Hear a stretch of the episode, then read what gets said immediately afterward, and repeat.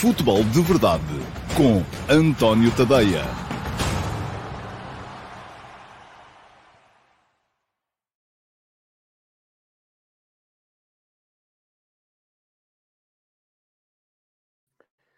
Ora então, olá, muito bom dia a todos e sejam muito bem-vindos à edição número 796 do Futebol de Verdade. Hoje é sexta-feira, é dia 28 de abril de 2023 e como acontece sempre às sextas-feiras, hoje é dia de interação com o chat, isto é, uh, se está a ver a emissão em direto e com a possibilidade de interagir com o live chat, é sinal de que é subscritor premium do meu Substack e, portanto, uh, vai poder ver esta emissão em direto e interagir colocar perguntas durante o programa, eu vou tentando responder, eh, contestar as minhas opiniões, aquilo que quiser fazer, desde que seja, obviamente, dentro dos limites da urbanidade e da boa educação. Se está a ver ou se não é subscritor premium do meu Substack, isto é, se um, optou por um, não gastar 5 euros por mês uh, para poder aceder a todos os meus conteúdos escritos, isto não é como alguém vinha aqui dizer no outro dia, ah, agora tenho que pagar 5 euros para ir entrar no Discord. Não, não é para entrar no Discord, é para entrar no meu servidor de Discord, discutir futebol entre nós e outras coisas também, para entrar no meu canal de Telegram e receber os uh, textos que eu vou escrevendo, lidos por mim, portanto, em formato áudio, para poder ouvir noutras alturas e para ler tudo aquilo que eu escrevo. E todos os dias há textos. Os subscritores gratuitos uh, recebem os textos para subscritores gratuitos, os subscritores premium, isto é, aqueles que optam por uh, pagar 5 euros por mês ou 50 euros por ano, se fizerem a subscrição anual, recebem, além de todas as outras benesses e de poderem estar aqui hoje em direto, recebem também uh, os textos que são exclusivos para subscritor premium. Eu anteontem enganei-me, disse que ontem ia haver F80, não era ontem, é hoje. Hoje vai sair mais uma edição do F80 exclusivo para subscritores premium do meu Substack, com mais uma cromobiografia de um dos grandes nomes, um dos maiores nomes que passaram pelo, uh, pelos relevados uh, e alguns pelados também do futebol português. Portanto, já sabem, se quiserem estar para a semana, uh, no direto de sexta-feira, o que é que têm que fazer é uh, ou fazer a subscrição ou mudar uh, o vosso plano de subscrição. Fica aqui um link para poderem fazê-lo e dessa forma receber na próxima sexta-feira de manhã o link de convite para poder entrar no direto do Futebol de Verdade de sexta-feira, que é aquele que tem interação. E vamos lá ver quem é que cá está hoje? Olha, o primeiro a comentar foi o Luís António Cabral. Olá, Luís, muito bom dia. Gostava de lhe pedir, na sequência da pergunta de ontem de um colega sobre os treinadores, uma avaliação. É lá, avaliação, isso era o professor Marcelo que fazia. E depois chegou ao Presidente da República. Sobre os treinadores dos quatro grandes. Qual acha que tem melhor ideia de jogo? Ó, Luís, uma das coisas que eu me tenho esforçado para uh, explicar aqui é que não há ideias de jogo melhores do que outras. Isso, lá está. Ainda ontem houve depois uma discussãozita no, no, no, no Twitter a propósito dos, dos dogmáticos e dos não dogmáticos. Eu não acho que haja uma ideia de jogo que seja incontestavelmente superior às outras. O que acho que há é treinadores mais perspicazes na construção de uma ideia uh, face aos jogadores de que dispõem. E até se conseguirem ser proativos na contratação de jogadores que sirvam uma ideia pré-concebida que já têm. E aqui o, o sucesso não está na adoção de uma ideia de jogo boa face a uma ideia de jogo má. O segredo do sucesso está na adequação dos jogadores à ideia de jogo que se defende.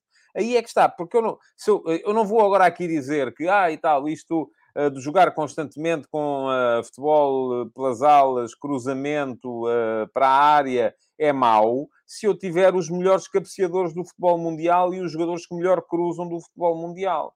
Aí seria idiota era estar a tentar entrar em passa e repassa pelo corredor central. Mas se em contrapartida eu tiver um ponta de lança que é forte nos apoios, eh, que é forte na criação de desequilíbrios, atraindo as marcações para depois poder soltar os outros jogadores que vêm do meio campo ou que vêm de posições interiores para aparecerem em situações de finalização, então aí jogar a cruzar para a área já é um bocadinho idiota. Uh, portanto, lá está. Não há uma ideia de jogo. Se eu tiver uma equipa que é muito forte a defender e depois é capaz de chegar em futebol direto à frente porque tem jogadores fortíssimos no ataque à profundidade e tem jogadores muito bons também no lançamento, então aí essa é uma boa maneira de jogar. Mas em contrapartida eu não, não estiver confortável no momento de transição ofensiva e de organização defensiva, e uh, então aí já não será boa ideia usar essa forma de jogar. Aí já será a melhor ideia guardar a bola, ter a bola, não arriscar na posse. Portanto, está a ver. A ideia aqui é essa, precisamente. Não há uma ideia de jogo melhor do que as outras. O que há é uma melhor uh, uh, adequação de uma ideia de jogo a um determinado grupo de, jogadores. E é aí, foi isso que eu tentei explicar ontem, que na minha opinião, um bom treinador não é aquele que se adapta aos jogadores de que dispõe.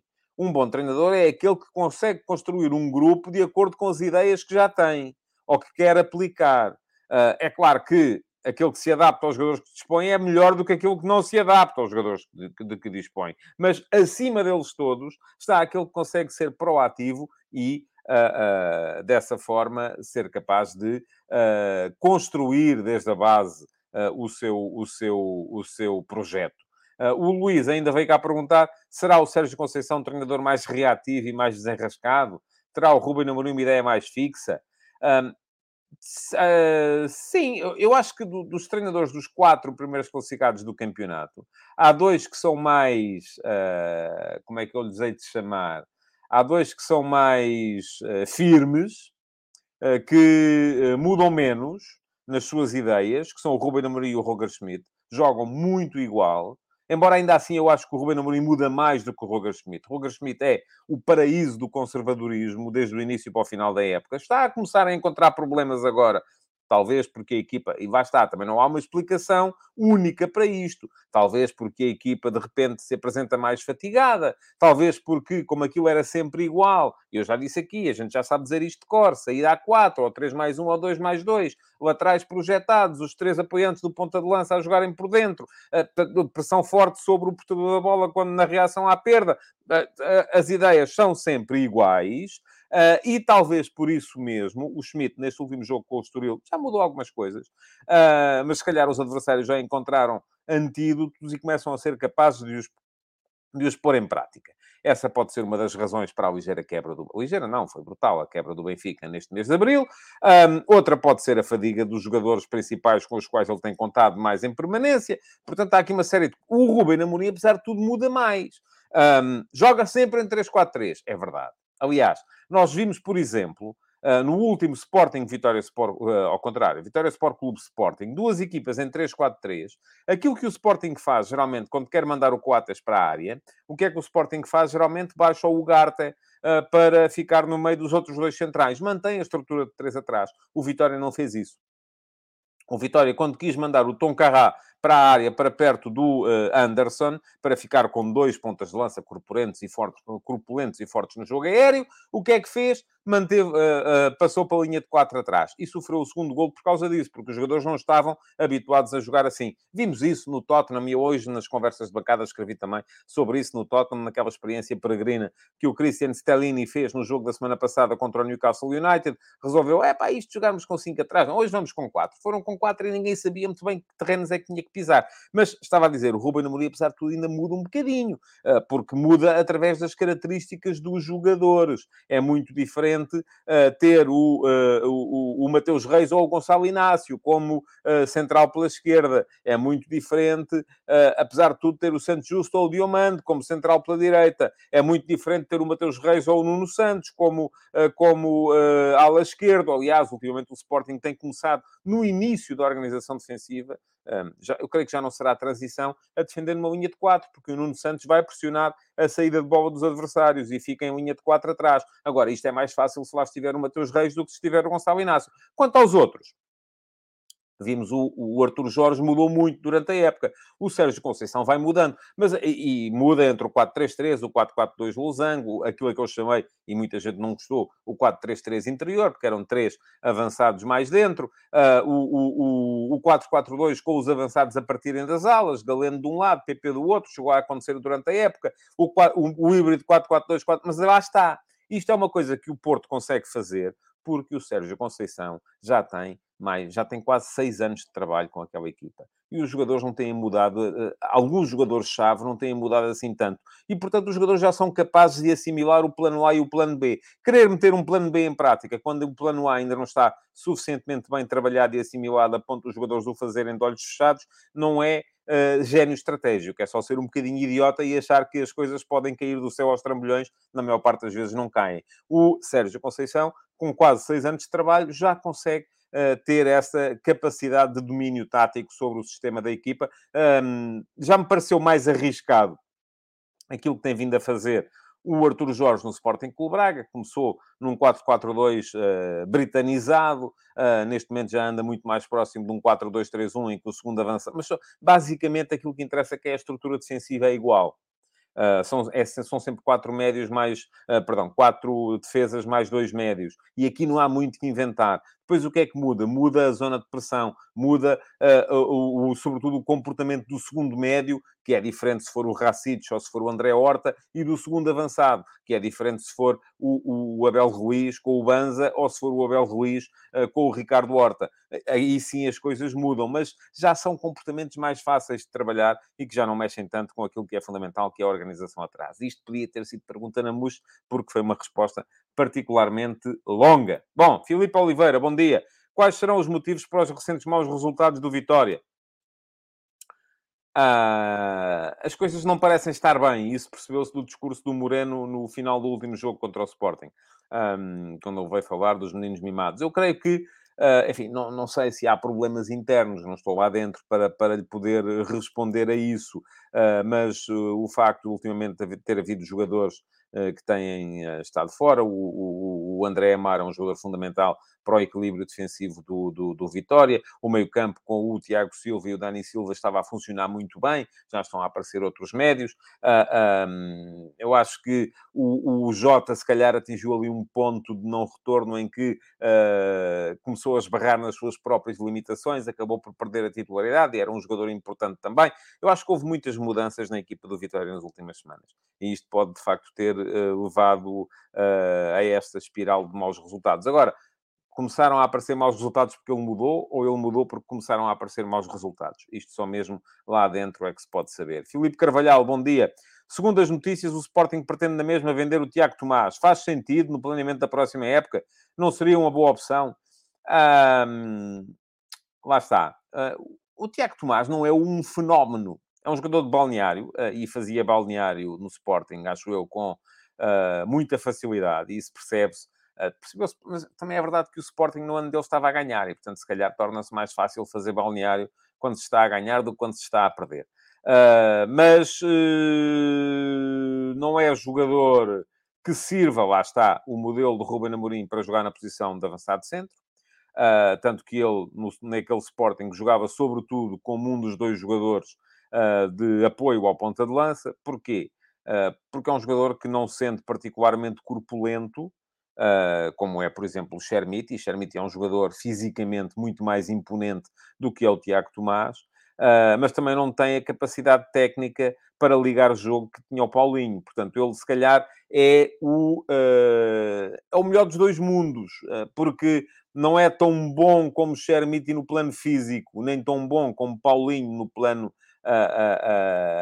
técnico, e tático de ligação, mas depois, ao mesmo tempo, também não é tão mau como Chermiti no plano técnico e tático, uh, e não vou dizer que não seja tão mau como Paulinho no plano físico, porque Paulinho, apesar de tudo, não é um mau jogador no plano físico. Se faz sentido no planeamento da próxima época, eu não estou a ver o Tiago Tomás a ser titular do Sporting. Podia ser um bom suplente, podia, depende de quanto o Sporting conseguir fazer com ele no mercado. Uh, acho que é um bocadinho mais por, por aí. Mas atenção, podia ser um bom suplente, não para a posição de avançado centro. Uh, porque ele aí não cumpre nenhum dos dois requisitos uh, em pleno. Bom, muita gente a desejar bom dia, foi o caso do André Raposo, o Simão Rochinol pergunta-me qual a minha opinião sobre o fim da Barça TV, devido ao fair play financeiro, em que o clube catalão mostra dificuldade em cumprir. Esta medida não será pouco benéfica para a relação entre clube e sócios? Eu não conheço a Barça TV, nunca vi.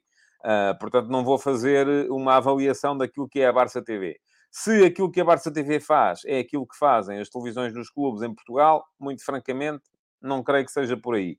Uh, aliás, eu acho que as televisões dos, dos, clubes em Portugal, neste momento, mais do que uh, forma de relação entre o clube e os sócios, uh, servem como forma de manipulação política dos sócios. E isto é uma coisa que a mim, a mim não me agrada. E, e, é aqui que vocês aparecem a dizer: ah, mas você acha que toda a gente come gelados com a testa e toda a gente compra as coisas por lá. Não, nem toda a gente, mas há muita gente que o faz. Portanto, eu acho que as televisões dos clubes são em grande medida, e até porque depois os próprios canais generalistas ou noticiosos uh, começaram a seguir aquela lógica também de, de, de, de, da facção para poderem cavalgar as audiências, e é muito isso que está uh, na raiz da toxicidade do futebol, uh, do futebol português. O Miguel Nabuco acrescenta que também não percebeu, será assim tão cara de manter, vendendo um jogador de maior importância não seria suficiente para gerar a mesma receita? É que terminando o canal, presumo que seja mais difícil no futuro voltar a abri-lo. Pois isso já não sei, mas também essa ideia que as pessoas têm de vender jogadores de menor importância é preciso que eles tenham mercado e que alguém compre. E na maior parte das vezes isso não acontece. Bom dia, Luís Mendes. Bom dia, Jorge Fernandes. Bom dia ao Gui Fitti. Uh, que me pergunta qual a equipa surpresa deste ano na Liga Portuguesa. Uh, Aroca, sem dúvida nenhuma. O Aroca, neste momento, está na quinta posição e, e está a surpreender. E que equipas surpreendem isso já seria conversa para muito mais tempo. Guilherme, peço desculpa, uh, não, não vai dar para, para aqui. Pedro Almeida, bom dia. Uh, também o Pedro Almeida diz que também acha que o Tiago Tomás seria uma boa opção de plantel para a próxima época. E o Jorge Fernandes pergunta: será que este ano o Dortmund consegue vencer a Bundesliga? O Bayern tem a equipa mais forte do que as restantes equipas alemãs. Pois tem, mas neste momento o Borussia está na frente e, portanto, vamos ver. Bom dia, Sérgio Russo. Uh, pergunta ao Filipe Oliveira se as equipas que estão a lutar pela Europa fizeram todas a pré-inscrição na UEFA. Eu creio que sim. Uh, e o Jorge Fernandes queria perguntar: era isto? Qual é o pior falhanço? O Bayern não ganhar a Bundesliga ou, caso acontecesse, o PSG não ganhar a Liga? Claramente o PSG. Uh, ah, e por isso mesmo o PSG vai ganhar e vamos ver se o. Um se o Bayern consegue ainda lá chegar. O Luís Mendes pede likes, eu aproveito para reforçar as suas palavras, uh, é meterem like no programa se fazem favor, e já que o vão fazer, aproveitem também para seguir o canal. Fica aqui um link uh, para poderem fazê-lo, uh, é só clicar em cima do botão que diz inscreve-te no canal, e depois, além disso, clicar também em cima do sino para poderem ativar as notificações e ser avisados sempre que eu começo eh, uma emissão em direto. Jorge Fernandes, no início das contas do ranking do próximo ano, os Países Baixos começam em quinto lugar, eh, porque continuamos a chamar Big Five, quando na realidade é Big Four. Olha, boa pergunta. Mas é assim, isto não fui eu que inventei. mas de facto a Liga Francesa está um bom patamar abaixo das outras, das outras quatro. Bom dia, Alcides, bom dia, Josias, bom dia, Manuel Salvador, bom dia ao Vitor Barros, o, o Sérgio Russo Uh, pergunta o que se pode tirar de positivo e de negativo da época do Sporting. Bom, dos negativos estamos a falar há muito tempo. Quais os jogadores que o Sporting ganhou uh, para o futuro? Uh, eu, eu achei curiosa o exercício que foi feito hoje pelo Jornal do Jogo relativamente aos jogadores que poderão ficar ou não ficar no Sporting na próxima, na próxima temporada. Eu creio que o Sporting para o futuro ganhou Diomande, não tenho dúvidas a esse, a esse respeito. Uh, creio que poderá vir a ganhar o tão longo, vamos ver se é, é jogador para aquilo e para, aquela, para aquelas andanças ou não. Uh, e eu acredito que possa ganhar o Arthur, mas uh, porquê? Porque o Arthur consegue fazer uma coisa, perdão, que o Ruben Amorim tenta sempre que os seus jogadores que alguns dos seus jogadores, pelo menos aqueles que são menos brilhantes, consigam fazer, que é tanto pode atuar uh, na estrutura dos cinco de trás, como ala, como pode atuar uh, nos três da frente. O Nuno Santos faz isso à esquerda, o Arthur pode fazer isso à direita. E o segredo uh, para esta situação é muito Uh, e esta situação é muito o segredo para aquilo que é o tal plantel curto do Sporting. É ter os jogadores que fazem mais do que uma posição e que são primeira e segunda opção para mais do que uma posição. Um, creio que isso é, é fundamental. Um, não tenho a certeza que o Sporting tenha ganho Shermiti para o futuro. Uh, creio que, acima de todos, ganhou Diomande, acima de todos, ganhou, em segundo lugar, o Arthur. Uh, em terceiro, eventualmente, Chermiti, mas vamos ver. Eu tenho que ver mais de Chermiti ainda, porque ainda não me convenceu por inteiro. Manuel Dantas, bom dia. Rafael Mota, bom dia. Uh, ok. Felipe Martins também. Ricardo Pinho, bom dia também. Muito bem. Pá, pá, pá. Vamos lá, ok. Há muito mais. Eu não consigo, não posso continuar, obviamente, a ler uh, tudo o que aqui está, porque senão a gente não acaba o programa. Os mais atrasados, olhem, paciência, são os mais atrasados. Uh, o Gui Fitti diz que o Sporting ganhou... Uma... Oh, oh, perdão, o, o, Manuel Salvador diz que o Sporting ganhou o Morita. Eu não vejo a coisa assim. O Morita não era um jogador que precisasse de ser ganho. O Morita era um jogador que já tinha uh, histórico na primeira divisão, era evidente que ia ser jogador importante no plantel do Sporting. Portanto, não, não me parece. É, podia dizer ganhou o Edwards também nesse caso, não. É, pronto, não, não creio que seja por aí. Acho que esses são jogadores que já eram certeza, estavam ganhos um, à partida. O Miguel Nabuco diz que para ele as televisões dos clubes servem para poder acompanhar as modalidades que não têm transmissão nos canais generalistas ou de desporto e era ótimo que fosse para isso que elas foram criadas. Uh, mas não tenho certeza que seja essa a ideia. Bom, uh, vamos lá. O... o... que é que temos a seguir? Bom, temos a seguir, porque hoje o programa, eu tenho que tirar daqui o comentário do Manuel, desculpem lá. o programa mantém a mesma lógica de sempre, como é natural. E a seguir temos então a pergunta na Muxa e a pergunta no Discord, que hoje, até por serem vocês que estão aqui em direto, escolhi, uh, nos dois casos, perguntas de subscritores premium do meu Substack. O, a primeira é a pergunta na Muxa, vem hoje do André Reis. Olá, André, bom dia, já vi que está aí também no direto.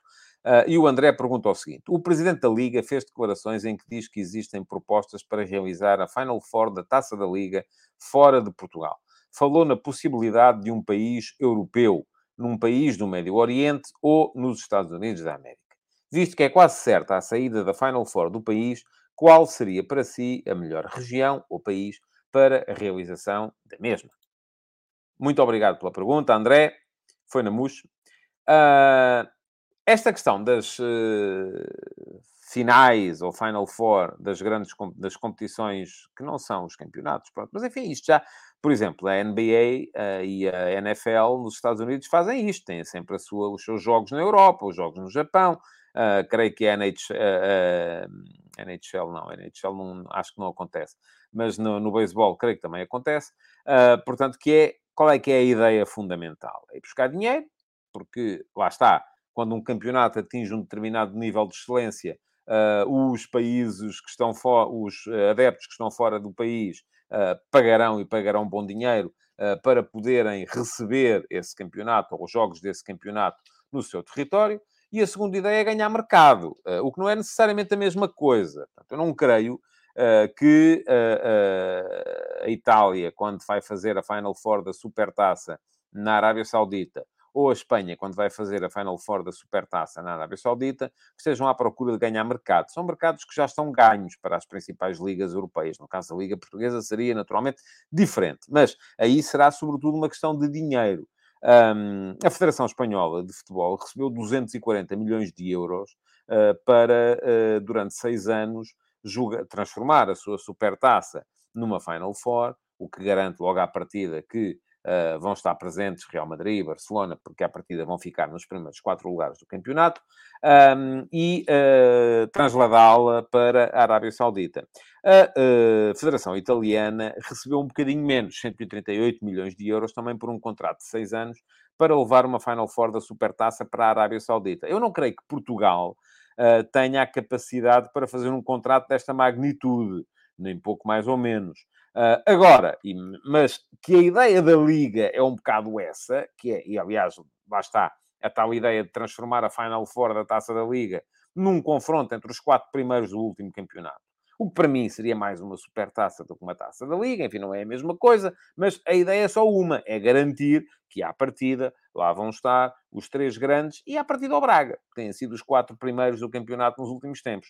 Uh, enquanto se uh, a taça da Liga for jogada uh, normalmente, não é garantido que estas quatro equipas lá apareçam. Ora, o potencial comercial de levar, seja para onde for, um, por ordem da classificação neste momento, Benfica, Futebol Clube Porto, Sporting Clube Braga e Sporting Clube Portugal, uh, é naturalmente muito superior ao potencial de negócio uh, que implica levar a esta a, a uma competição como esta, uma equipa como o Aroca, que esteve na Final Four da última taça da Liga. Portanto, acho que a ideia da Liga é claramente essa: é fazer algum dinheiro. Não vai poder fazer tanto dinheiro como fizeram os espanhóis ou os italianos, Mas ainda assim é possível que consiga. Aliás, se formos a ver, os acordos que levaram a que a Final Four da Taça da Liga tenha sido disputada de forma sucessiva, primeiro uh, no Algarve, depois em Braga, depois em Leiria, já são acordos que metem o pagamento de contrapartidas, não é só vamos lá ver que estádio é que está disponível.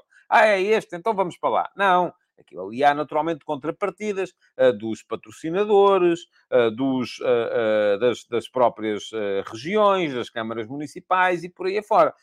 e a ideia de, eventualmente, levar a competição para o estrangeiro será naturalmente também essa. Agora, no caso da Liga Portuguesa, eu acho que há aqui ainda um acrescento, que é o, eventualmente, podermos vir a ganhar mercados. Eu acho que a Liga Portuguesa nunca trabalhou bem isso. Um, seja porque uh, quem está na diáspora, e muitos de vocês que estão aqui hoje, eu sei que me acompanham, que são imigrantes, uh, e me acompanham do estrangeiro, uh, mas não perderam a ligação ao futebol português. se calhar, se falarmos de imigrantes de segunda e terceira geração, essa ligação já se perde mais um bocadinho. Mas ainda assim, eu creio que, e essa ideia esteve, por exemplo, na gênese também na altura de um acordo com o empresário promoção de eventos desportivos, de se ter levado a final da Supertaça, a finalíssima da Supertaça para Paris, e eu creio que foram duas vezes que foi lá jogada, uh, e, e, e encheu-se o Parque dos Príncipes com imigrantes, malta que queria ver jogar os clubes portugueses. Isto foi nos anos 90 do século passado.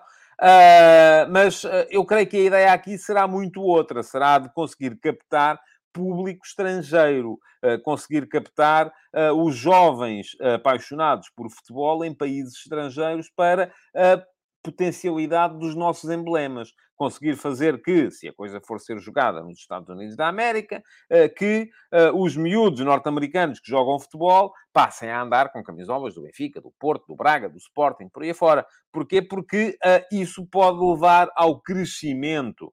Isto é tudo negócio como é evidente. E não há mal nenhum nisso. Atenção, não pensem que estou a dizer isto para dizer, é pá, que vergonha, isto é tudo negócio. Não, não há mal nenhum nisso. Por isso, quando o André me pergunta uh, qual é que é o melhor sítio, André, o melhor sítio é aquele que garantir neste binómio, pagamento imediato, uh, crescimento de mercado, o melhor compromisso.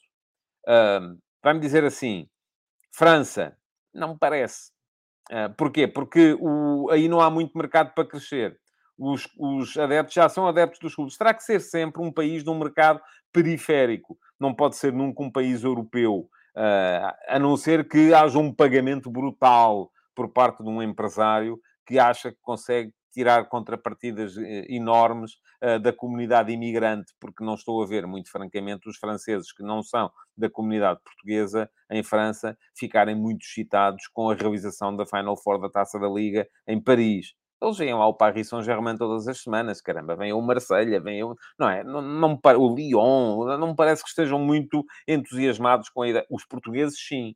Mas aí não vamos ganhar mercado. Portanto, o melhor local será sempre um local que permita não só o pagamento imediato sob a forma de acordo, eh, como também o potencial de crescimento de mercado. E eu acrescento mais uma coisa: se puder ser eh, num país eh, que respeita os direitos humanos, então para mim ainda é melhor.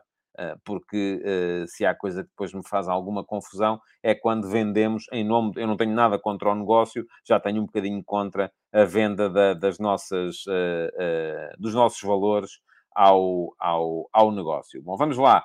Uh, o que é que uh, há aqui para, um, para dizer uh, sobre isto? Diz o Manuel Salvador que devíamos aproveitar o fenómeno CR7 na Arábia Saudita para ganhar uns milhões. Uh, e o Rafael Mota pergunta: será que temos assim tanto mercado? Pois eu creio que não temos assim tanto mercado. A questão é essa. Uh, o Ricardo Pinho uh, pergunta: e os sauditas terão mesmo interesse em pagar para ter a nossa taça da Liga? Eu acho que sim. Um, assim, não vão pagar tanto como pagam para ter a, taça, a supertaça de Itália. E muito menos o que pagam para ter o Real Madrid e o Barcelona na supertaça de Espanha. mas ainda assim, se calhar, enfim, eles estão habituados a ver todas as semanas jogar o, o Al Nasser com o Al Hilal, com o Al Itifak, com o Al não sei das quantas. Portanto, aparece lá, ainda assim, um Benfica, um Porto, um Sporting, até um Sporting Clube Braga, e eles pensam duas vezes. Uh, para eles é um espetáculo melhor do que aquele a que eles estão habituados, com mais estrelas do que aquelas a que eles estão habituados.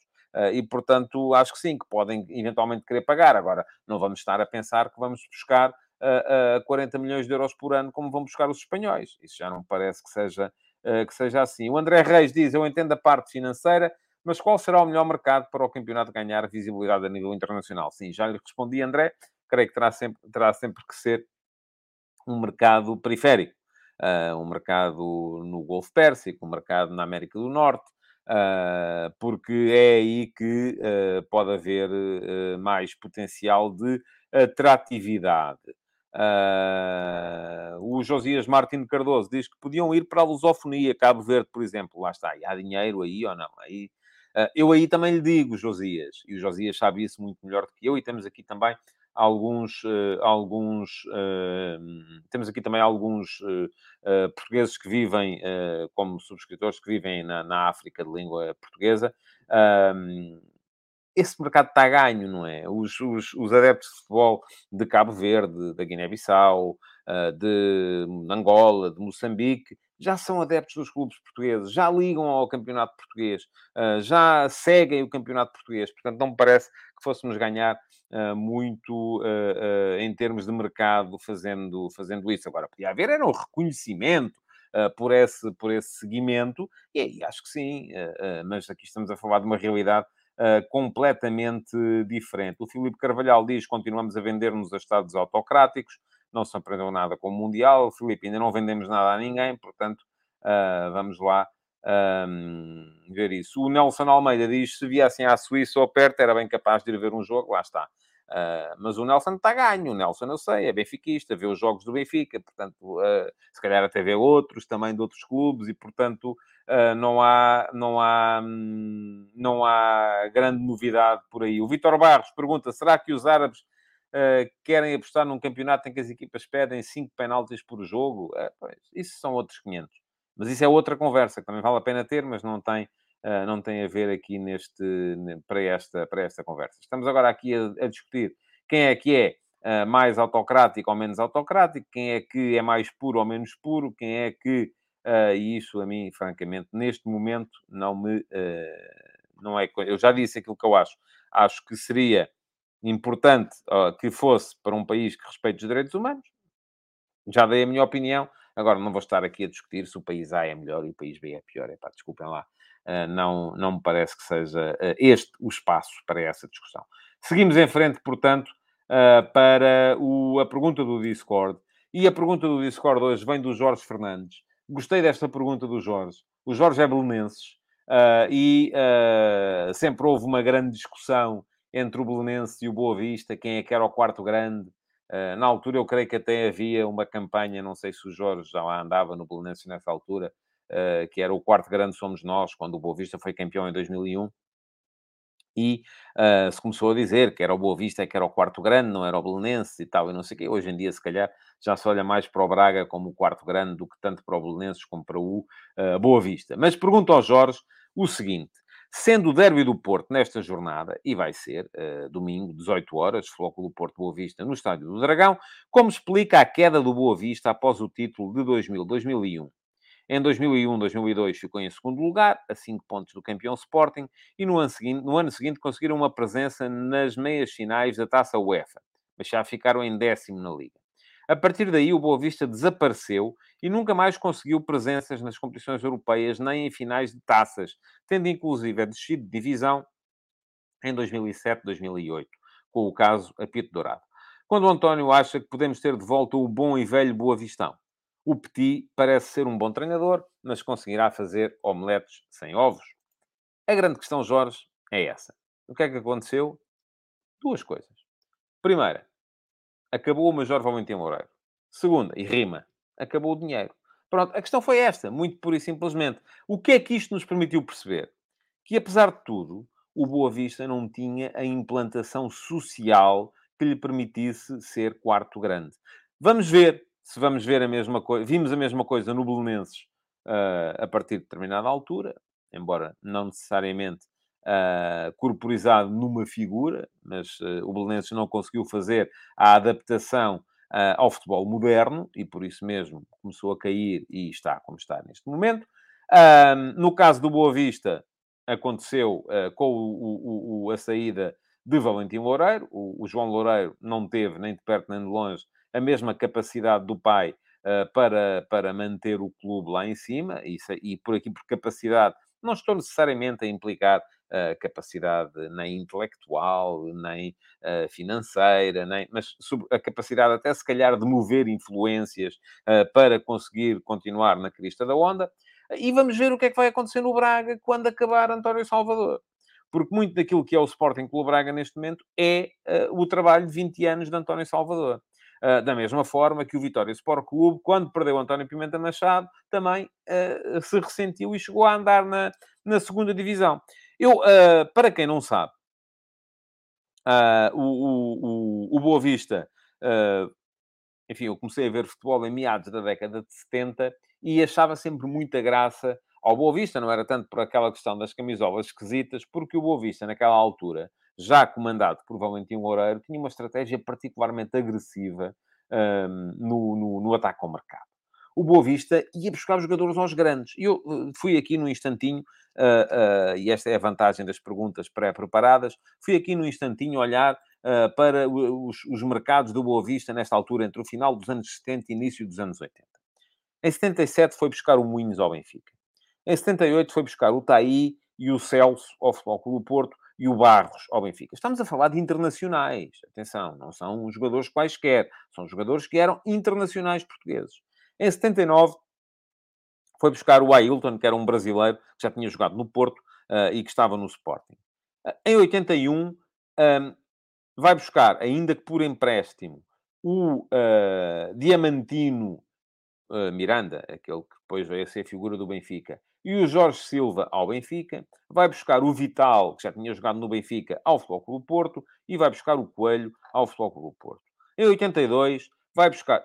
Continuamos a falar de internacionais. Enfim, o Coelho não era, veio a ser mais tarde. O Diamantino também não era, e o Jorge Silva vieram a ser mais tarde. O Vital já era, naquela altura, já tinha andado no Betis de Sevilha, inclusive. Em 82, vai buscar o Reinaldo, internacional, ao Benfica. Vai buscar o Alberto, internacional, ao Benfica. Em 83, vai buscar o João Alves, eh, ou vai recuperar, porque já o tinha lá tido, eh, o João Alves, já o tinha lá em 76, na altura do Grande Boa Vista do Padroto, ao Benfica. Vai buscar o Frederico, internacional, ao Benfica. Vai buscar o Teixeira, internacional, ao Flóculo Porto. Em 84, vai buscar o Filipovic, uh, embora ele tenha sido dispensado pelo Ericsson, ao Benfica. Entra na corrida para a contratação uh, do Chalana, que acabou por ir para o Bordeus. O Chalana, se não tem ido para o Bordeus, o mais certo era ter ido parar ao Boa Vista nessa altura. Chegou a ter contrato para assinar e tudo. Portanto, era um Boa Vista que tinha uma estratégia muito agressiva de uh, ataque ao mercado.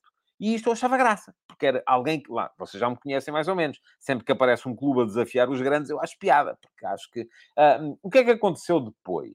Uh, eu acho que o Major Valentim Loureiro, até pela sua entrada na, via, na vida política e pela forma como foi uh, presidente da Liga, e se foi tornando muito provavelmente, como é que eu hei de dizer isto de maneira a não ser processado, de se ter tornado muito provavelmente o maior mago da gestão das influências no futebol português, uh, conseguiu levar o Boa Vista para um patamar uh, que uh, permitiu que o Boa Vista, já nos anos 70, tinha estado perto de ser campeão e acabou por ser campeão no ano 2001. Só que nessa altura, isto coincide também com a passagem do Boa Vista para o João Loureiro, e eu acho que houve ali algum deslumbramento. A presença na Liga dos Campeões, dois anos consecutivos. Eu acompanhei muito o Boa Vista nessa altura, ao serviço do Jornal Record. Lembro-me de ter estado, por exemplo, ah, na, na estreia do, no, do Boa Vista na Liga dos Campeões, ah, ou na pré-eliminatória, ah, contra o Brondby na Dinamarca, e de ter percebido mais ou menos como funcionava aquela, aquela lógica de engrandecimento. mas a verdade é que eu acho que o Boa Vista cometeu alguns erros, foram erros simples de gestão.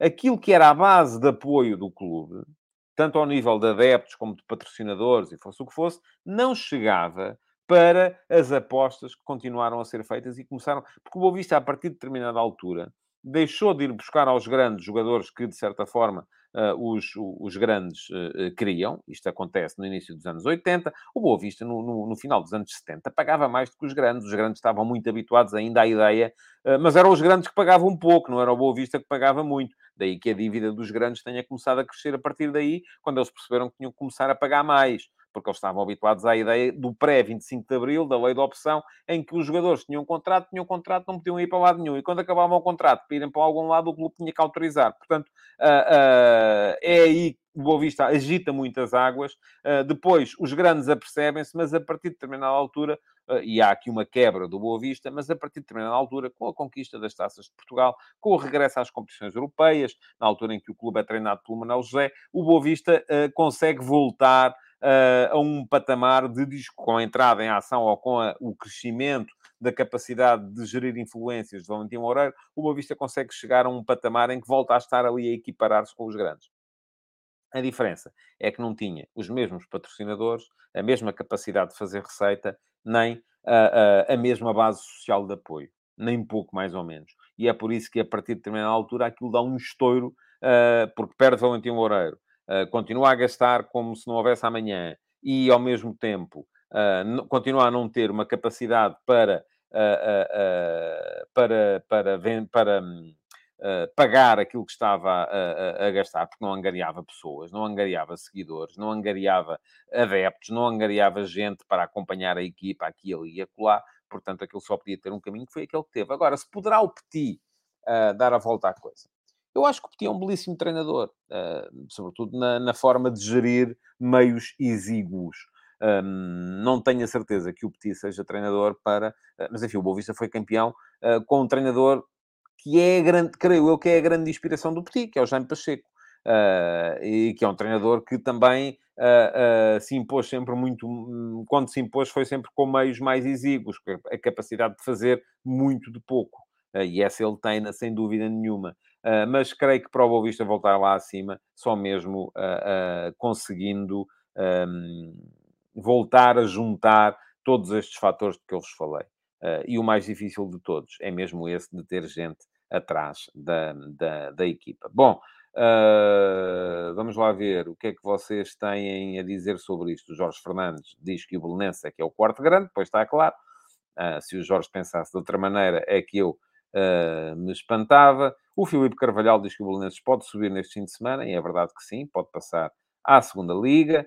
Uh, vamos a ver, mas o Jorge Fernandes diz que até 1962 o Belenenses deixou de ser grande. Não percebi, creio que é desde 1962 o Belenenses deixou de ser um grande. Pergunta ao Filipe Oliveira, e eu esqueci-me deste aspecto. Sim, é verdade. A requalificação do Bessa não terá sido um dos motivos para a quebra. Foi. Foi porquê? Porque foi muito dinheiro também. E lá está. A, dívida passou a ser absolutamente insustentável para o, para o Boa Vista. Luís Mendes fala do Vitória com a saída de Pimenta Machado. Provavelmente terá escrito isto antes de eu, uh, de eu falar. Uh, e o Ricardo Pinho, que conhece bem, porque negocia, uh, o Ricardo Pinho é agente FIFA, negocia frequentemente com o Boa Vista, portanto conhece bem a realidade, diz que o Boa Vista meteu-se num buraco financeiro sem fim e consecutivas más gestões levaram o clube onde está agora. E já teve muita sorte em ter conseguido voltar à Primeira Liga por via judicial. Sim, Ricardo, creio que é isso também, portanto, no fundo estamos a dizer a mesma coisa. O Jorge Fernandes corrige, diz que depois de 62 o Belenenses deixou de ser grande. Um, e o Rafael Mota, braguista, diz que isso foi o que o Salvador começou a fazer em Braga a partir de 2004, foi contratar os dispensados dos grandes. Mas atenção, no caso do Boa Vista, há aqui duas fases. Há uma fase inicial, uh, volto a dizer, até 83, 84, em que o Boa Vista disputava os jogadores aos grandes. E pagava mais porque os grandes não estavam habituados a esta ideia de aparecer quem lhes tirasse os jogadores e não estavam habituados a uma realidade em que o mercado estava aberto. Porque o Rafael não sabe, o Rafael é imigrante brasileiro em Portugal, mas até 1975, eh, enfim, no Brasil a coisa foi mais ou menos semelhante, até aparecer a Lei Pelé, eh, mas até 1975, um jogador acabava contrato com um clube e só podia mudar de clube se o clube em que ele estava deixasse. Ah, portanto, os grandes tinham os jogadores, eles eram mais ou menos prisioneiros. Uh, não, não, precisavam de ser aumentados, não havia concorrência. Quando sai, uh, quando acaba a lei da opção em 75, o Boa Vista foi dos primeiros clubes a perceber: é pá, há aqui uma oportunidade. E começou a pagar. Aliás, o Boa Vista, desde a sua criação, o Boa Vista foi o primeiro clube profissional em Portugal, nos anos 30 do século passado. depois voltou atrás. Foi sempre um clube inovador nesta, nesta, nesta matéria. Bom, vamos seguir em frente. Vamos passar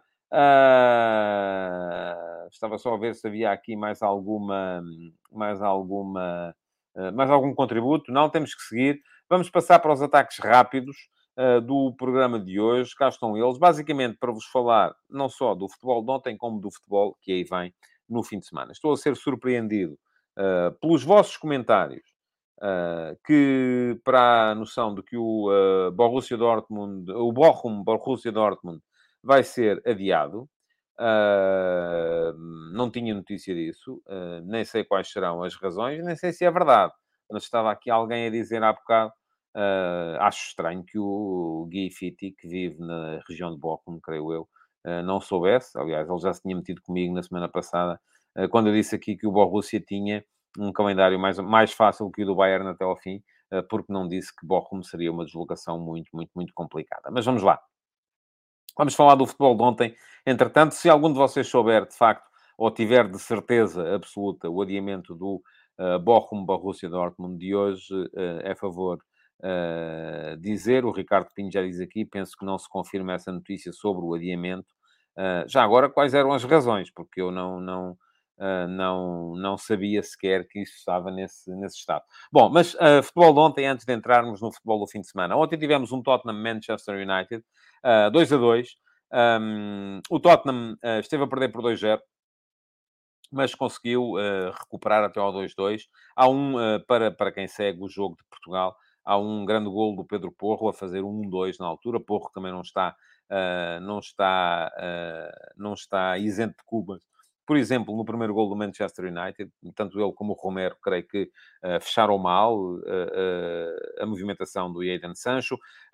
mas há isso, há, um, disso o, o Ricardo Pinho, que terá sido um estagiário do Flash Score que carregou por engano em algum botão. Pronto, ok. Então não se confirmou o adiamento e ainda bem porque é o jogo mais interessante de hoje, é esse Bochum uh, Borussia uh, Dortmund. bom, mas estava a dizer que para quem vê de Portugal, Uh, o principal motivo de interesse, o grande golo do Pedro Porro a fazer 2-1 e uma bola numa jogada uh, fabulosa do Bruno Fernandes que ele mete na, uh, na, na, barra da baliza do uh, Tottenham. O jogo acabou 2 a 2, depois com um golo do uh, Son. Um, e isto veio dizer-nos o quê? Veio dizer-nos que muito dificilmente haverá mudança na hierarquia dos quatro que vão estar uh, na Liga dos Campeões por Inglaterra na próxima, na próxima temporada. Porque uh, neste momento, enfim, uh, Manchester City e Arsenal já lá estão matematicamente, não há dúvidas, e depois temos Newcastle com 62 pontos, um jogo a menos. Uh, Manchester United, 60 pontos, dois jogos a menos. Um, e depois uh, seguem-se o Tottenham e o Aston Villa com 54 pontos. Portanto, não só estão a 6 pontos, o Tottenham teve ontem uma oportunidade de se aproximar, não se aproximando complica, uh, está a 6 pontos e tem mais dois jogos do que a equipa que está à sua frente, tanto o Tottenham como o Aston Villa. Uh, eu creio que a carruagem da Liga dos Campeões está fechada na Premier League, muito dificilmente vai mudar. Uh, acho é que depois vai haver grande guerra pela posição de Liga, de Liga Europa e de Liga Conferência, porque temos Tottenham com 54 pontos, Villa 54 pontos, Liverpool 53, mas um jogo a menos. E atenção ao Brighton, atenção ao Brighton, 49 pontos e 3 jogos a menos. Portanto, se o Brighton ganhar, e o Brighton perdeu uh, em Nottingham com o Forest nesta semana, uh, perdeu uma boa oportunidade de se aproximar mas mesmo assim, se ganhar os três jogos que tem uh, em atraso, uh, fica à frente do Tottenham e do Villa e perto do, uh, do Manchester United, desde que o Manchester United perdesse. Mas pronto, um, parece-me que está fechada esta, esta carruagem. Ontem também. goleadas, goleadas não, não, mas perderam Duas das equipas que estão ainda a lutar para, para, não, para não descer, sim, o Everton apanhou mesmo 4 do Newcastle United.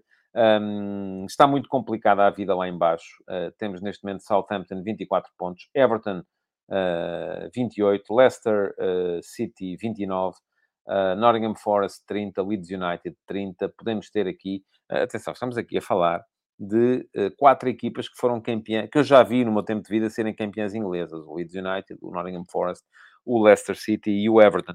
Uh, portanto, uh, e destas quatro, seguramente duas vão, vão descer de divisão.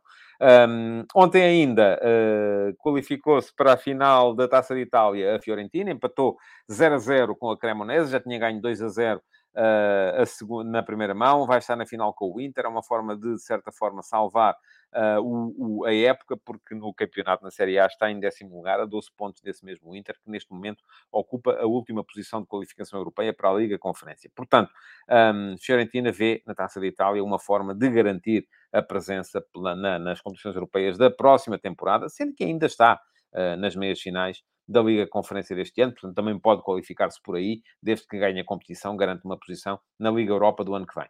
Uh, e isso já será mais, mais, mais difícil, se calhar. Em Espanha, mais uma vitória do, Valha, do Valência, uh, muito complicada, marcou aos 90 mais 3 o gol da vitória sobre o uh, Valladolid, está agora dois pontos acima da linha d'água, mas não está nem pouco mais ou menos uh, livre de perigo. Porquê? Porque se tivermos em conta que o Elsa está condenado, tem 13 pontos, depois temos a Espanhol 28, um, Retafe 31, Retafe que despediu o Kike Flores, uh, está, a linha d'água está aí, depois há Cádiz 32, Valência e Almeria 33. Portanto, não está fácil ainda a coisa para o uh, Valência. Diz aqui o Rodrigo Almeida, a propósito de Itália, que a conquista da taça pode não salvar o uh, Simone Inzaghi. Eu creio que nada salvará o Simone Inzaghi, a não ser que ganhe a Liga dos Campeões. Um, não me parece que, uh, de outra forma, ele possa uh, possa ficar. O Filipe Carvalhal diz que a luta pela descida em Inglaterra está ao rubro. Um, e uh, o André Raposo chama aqui a atenção, e é verdade, para a grande jogada do Isaac uh, para o, o, o, um dos golos do Newcastle United na vitória por 4 a 1 sobre o Everton. O Everton está muito mal parado neste momento, aquilo que tem que fazer o Shandai. Futebol para o fim de semana, portanto, vamos ter hoje Bochum, Borussia Dortmund. Uh...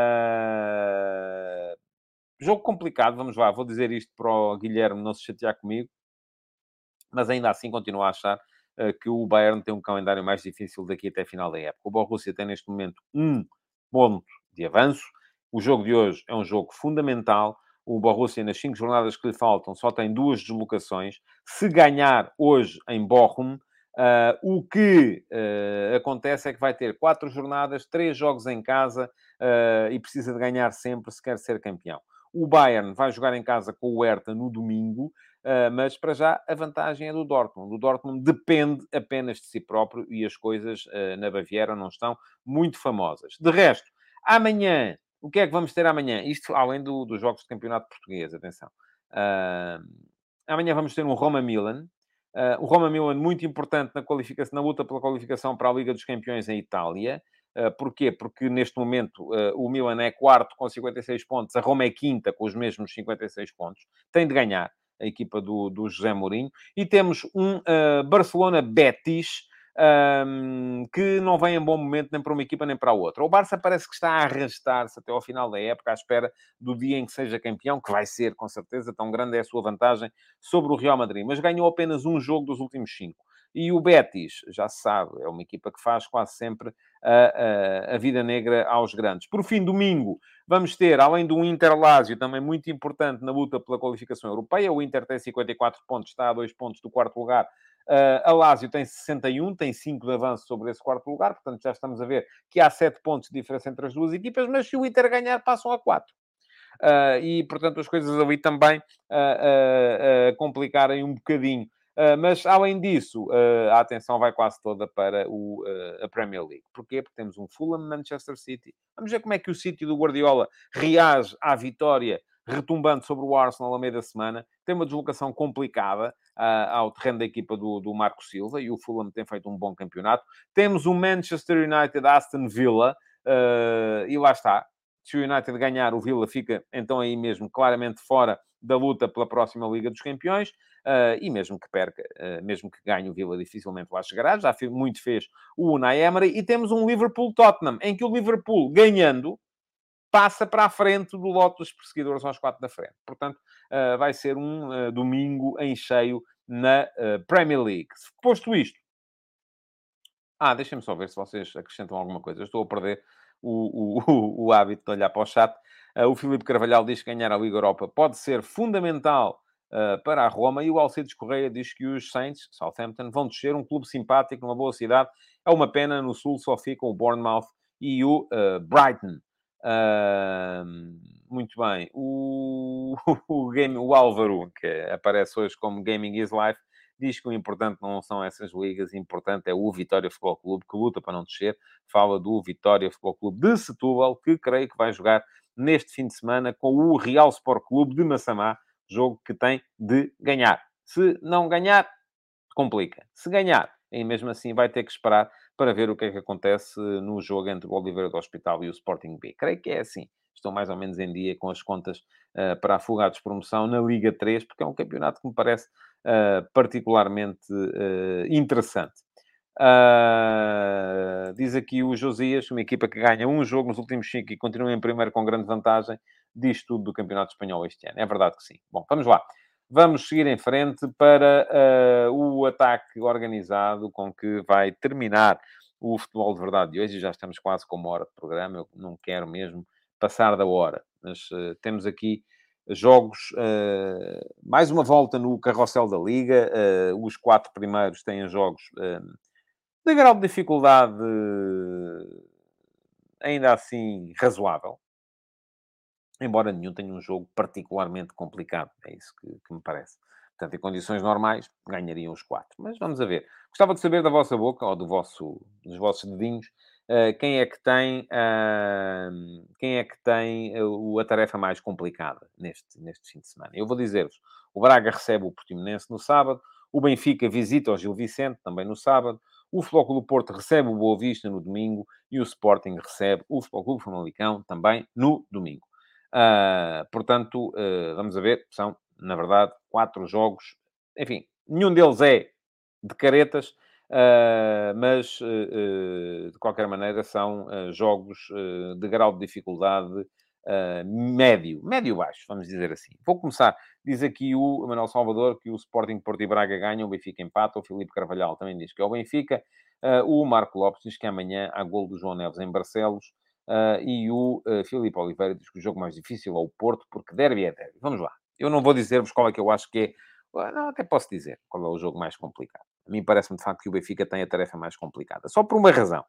Uh, porque uh, uh, joga fora, e o Porto e o Sporting jogam em casa, e o Braga também, uh, e porque este Gil Vicente tem sido uma equipa difícil de bater nos últimos, nos últimos tempos. Difícil de bater no sentido difícil marcar-lhe golos, e o Benfica não está numa fase extraordinária. Mas vamos lá, aqui, rapidamente falar dos quatro jogos. Muito bem, Braga-Portimonense é sábado às 15h30. O Braga vai uh, precisar de ganhar este jogo para meter pressão em cima do Porto. Segue a dois pontos do Porto na luta pelo segundo lugar. E o segundo lugar é importante, porque está a qualificação direta para a Liga dos Campeões, enquanto o terceiro obriga a que se joguem as pré-eliminatórias. Uh, além disso, o que é mais? Uh, o, desde a derrota em Guimarães, que já foi em fevereiro, o Braga fez nove jogos para o campeonato, ganhou sete, empatou dois. fez nove jogos, perdão, assim é que é. Ganhou sete e empatou dois. Dos dois que empatou, um deles foi o jogo com o Porto, para a Liga, e o outro foi este jogo agora com o Nacional, para a Taça de Portugal, porque já tinha ganho 5 a 0 uh, uh, no jogo da, da, da primeira mão. Uh, portanto, é uma equipa que está numa forma boa. Agora, do outro lado, há um Portimonense que está quase lá. Ainda não está, mas está quase. Uh, o Portimonense vem de duas vitórias consecutivas, ambas por 1 a 0, ambas sem sofrer golos. 1 a 0 ao Gil Vicente, 1 a 0 ao Estoril. É claro que foram equipas de um nível diferente daquele que é o nível do Sporting Clube Braga. Uh, e vem com três jogos sem perder, depois de uma série de cinco derrotas seguidas. Se ganhar uh, em Braga, salva-se matematicamente, a não ser que o Marítimo vença o Vitória Sport Clube. Uh, e isto pode funcionar como forma de motivar os jogadores do Paulo Sérgio. Outra coisa que este jogo nos diz é que, no seguimento daquelas cinco derrotas seguidas, provavelmente terá havido muita gente a dizer é pá, é correr com o treinador e tal, e não sei o quê. Pronto, Paulo Sérgio deu a volta, voltou a dar a volta, por alguma razão é um dos treinadores mais com maior longevidade no futebol português, à frente da mesma equipa, e o Portimonense está neste momento uh, quase, quase, quase, quase lá. Estou convencido que se não for esta semana, será para a próxima que garante matematicamente a manutenção. Ora, ainda no sábado, 20 e 30, Gil Vicente Benfica, é o 14 contra o primeiro. Portanto, à partida, vamos dizer, pá, o primeiro, se não ganha o 14, então não ganha ninguém, não é? Ok. Uh, uh, diz aqui o Rafael Mota que o Portimonense já garantiu a manutenção. Não, não garantiu. Está quase lá, mas não garantiu. Mas uh, o, o, o, Manuel Salvador, enfim, já lá vamos aos nossos comentários sobre o Gil Vicente Benfica. Uh, 14 contra o primeiro, mas atenção, o Gil Vicente, ainda por cima, vem com seis jogos sem ganhar. Uh, ora, seis jogos sem ganhar desde o 2 a 0 ao Marítimo a 5 de março. No entanto, nestes seis jogos só sofreu cinco golos e conseguiu, por exemplo, empatar 0 a 0 com o Sporting. Uh, tem o Gil Vicente nove pontos sobre a linha d'água. Pode uh, uh, dar um passo de gigante em direção à manutenção. Vamos lá ver. Nove pontos sobre a linha d'água. o que é que acontece? Depois desta jornada vão ficar 12 pontos por, por, por, por jogar. Uh, e ficando 12 pontos por jogar, se o uh, Gil Vicente conseguir aumentar a distância para os tais 12 pontos, então aí tínhamos que fazer contas aos confrontos diretos, uh, mas creio que uma vitória seria também praticamente o carimbo na manutenção.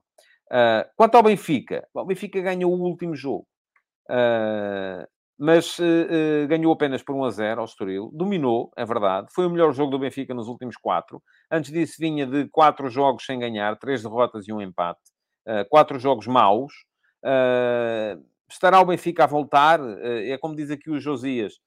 O Benfica agora traz jogos semanalmente. Faz sentido continuar a falar em fadiga? Oh, oh Josias, a fadiga não tem a ver com uma semana.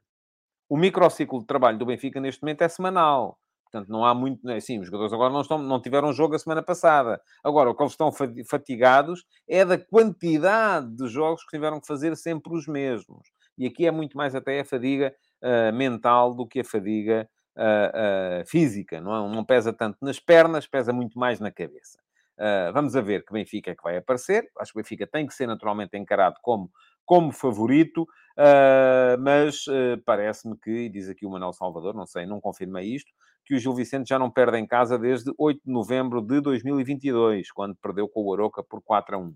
Acredito que sim, não me lembro de uma derrota do Gil Vicente em casa. Portanto, vai ser um jogo, apesar de tudo, parece-me ser dos quatro o mais complicado. Uh, por fim, domingo. Porto Boa Vista, domingo 18 horas. É um derby, pronto. Já, o, o, Porto vai entrar em campo já a saber o que é que o Benfica fez na, na, na véspera. Uh, mas o Porto, e a malta continua a dizer que o Porto não joga nada, que ganha sempre à mínima, eh, ou é 1 a 0 ou é 2 a 1. E a verdade é, o Porto de facto tem jogado sempre aquilo de que precisa. O Porto nos últimos 10 jogos tem 8 vitórias, um empate em Braga e um, uma derrota com o uh, Gil Vicente. Uh, é uma equipa que tem feito sempre aquilo que é esperado dela. E eu vou dizer-vos aqui muito francamente, não acredito que o Porto uh, nos jogos mais fáceis, perca a possibilidade de meter pressão em cima do Benfica. Uh, já esteve a 10 pontos, está a 4, portanto, acho que jogando melhor ou pior, creio que o Porto acabará por, por, por, por vencer o, o, o, seu jogo. Atenção, no entanto, o Boavista é uma belíssima equipa, Uh, está a 5 pontos de uma posição europeia, ainda pode sonhar com ela, e já falámos aqui muito do Boa Vista há bocado, uh, e vem uh, com 5 jogos consecutivos sempre a fazer gol desde que perdeu por 3 a 0 com o Sporting em Alvalade. Por fim, domingo 20 e 30, há um Sporting Famalicão. O Sporting está a uma vitória de garantir matematicamente a quarta posição. E a quarta posição é importante, porque, a não ser que o Famalicão ganhe a taça da Liga Europa, uh, e precisa, no entanto, de aproveitar escorregadelas, tanto seja do Sporting Clube Braga, seja do Porto. Já vimos que elas são improváveis, mas a acontecerem, Uh, vamos, uh, vamos ver o que é que o Sporting consegue tirar daí. Está a 7 pontos do Braga, a 9 do Porto. Não está fácil. Eu já vos expliquei aqui que o Braga basta-lhe ganhar os três jogos que tem em casa para garantir pelo menos a terceira posição, mesmo que o Sporting ganhe todas as suas partidas. Agora, o Sporting não perde para a Liga desde o dia 12 de Fevereiro, quando perdeu com o Porto por 2 a 1. Desde aí, para a Liga, tem 7 vitórias e 2 empates. E são esses dois empates, quatro pontos, que impedem que esteja neste momento a três pontos do Braga e a pensar ainda na Liga dos Campeões. Que empates foram esses? Gil Vicente fora, lá está, onde vai jogar o Benfica uh, nesta, nesta jornada, e Aroca em casa. São quatro pontos que muito podem vir a pesar nas contas finais do Sporting. Então, e o Famalicão? Bom, o Famalicão está na luta pela Europa também. Aliás, aproveito para vos dizer Fiz as contas já e o jogo da semana no meu Substack nesta semana será o Sporting Famalicão. Vai ser aquele que tem a crónica, uh, vai ter direito à crónica analítica. Somando a classificação das duas equipas em, uh, neste momento uh, em disputa, o Sporting é quarto, o Famalicão é sexto, dá um total de 10, enquanto o Braga Portimonense dá 13, o Porto Boa Vista, se não me engano, dá 11 ou 12 e o Gil Vicente Benfica dá 15. Portanto, Uh, o jogo da semana será este, Sporting Famalicão. O Famalicão é sexto, está uh, a seis pontos do Aroca, que é quinto, tem um de avanço do Vitória Sport Clube, mas atenção, o sexto lugar só não dá qualificação europeia esta época se o Famalicão ganhar a Taça de Portugal. Se o Famalicão ganhar a Taça de Portugal, o Famalicão entra direto na fase de grupos da Liga Europa. Se o Famalicão não ganhar a Taça de Portugal, isso significa que uh, o, o, o, Porto e o Braga, um dos dois, vai ganhar a Taça de Portugal.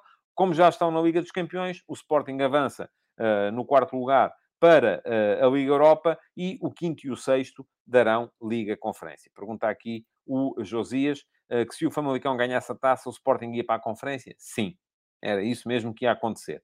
Ou que poderá acontecer se o Famalicão ganhar a taça. Portanto, lá está. O sexto lugar para o Famalicão só não dá Europa se ganhar a Taça de Portugal. Se o Famalicão não ganhar a Taça de Portugal, o sexto lugar da Europa. E neste momento o Famalicão tem um ponto de avanço sobre o Vitória uh, Sport Clube. Portanto, vamos ver. O Vitória joga com o Marítimo. Uh, é um jogo que vai ser difícil, até pela fase que o Vitória está a atravessar. O Famalicão tem todas as razões, e mais uma, para querer uh, tirar pontos desta, desta partida, para querer ganhá-la, para querer pelo menos empatá-la, pontuar. Agora, o Famalicão também está, neste momento, numa situação complicada. Porquê? Porque teve jogo para a Taça de Portugal, meia-final, com o Porto, na meia da semana, e vai voltar a ter jogo, uh, segunda mão na meia-final, com o Porto, na semana que vem.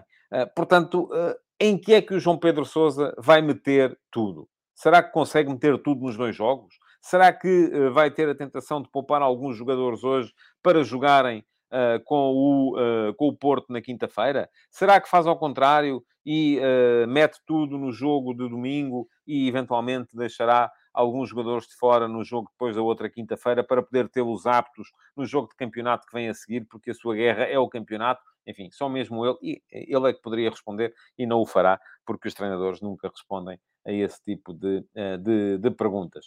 Uh, diz aqui o uh, Alcides Correia, Famalicão já perdeu em casa com o Porto, final da taça só se for da próxima época, enfim, é possível, é possível. E diz o Josias Martins Cardoso, são três crónicas seguidas do Sporting, é verdade.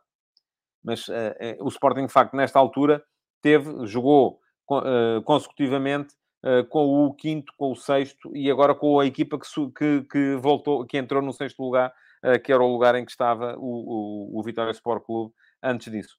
Uh, pronto, uh, estamos a chegar ao final. Uh, queria, já vos, queria deixar-vos ainda aqui a ideia de que podem ler as conversas de bancada de hoje aqui neste link. e hoje escrevi sobre a democracia corintiana e aquilo que foi a demissão do Cuca do Corinthians. Está tudo explicado lá uh, no, no, texto, nas conversas de bancada, no meu Substack. Aproveitem para dar lá um salto, para ler outras coisas que por lá estão. Um, há ainda uh, essa novidade que vai haver F80 hoje, mais uh, ao final do dia. Vamos ter mais um episódio do, do F80 e que na próxima segunda-feira não há futebol de verdade. Voltarei na terça, segunda é feriado, portanto, na terça vamos aqui fazer as contas a toda a jornada do fim de semana, uh, porque na segunda não vou cá estar. Já sabem, uh, terça, quarta, quinta para a semana o chat está aberto, mas eu não vou estar a tomar atenção. Sexta-feira volta o Futebol de Verdade com interação em direto com o chat. Agora, para poderem uh, estar, têm que ser subscritores premium do meu Substack. O endereço está aqui embaixo. Muito obrigado por terem estado aí. Não se esqueçam de deixar o vosso like e de deixar perguntas na caixa de comentários do Futebol de Verdade uh, para uh, poderem ser escolhidas como pergunta na MUS para a edição da próxima terça-feira. Um bom fim de semana a todos. Futebol de Verdade, em direto de segunda a sexta-feira, às 12h30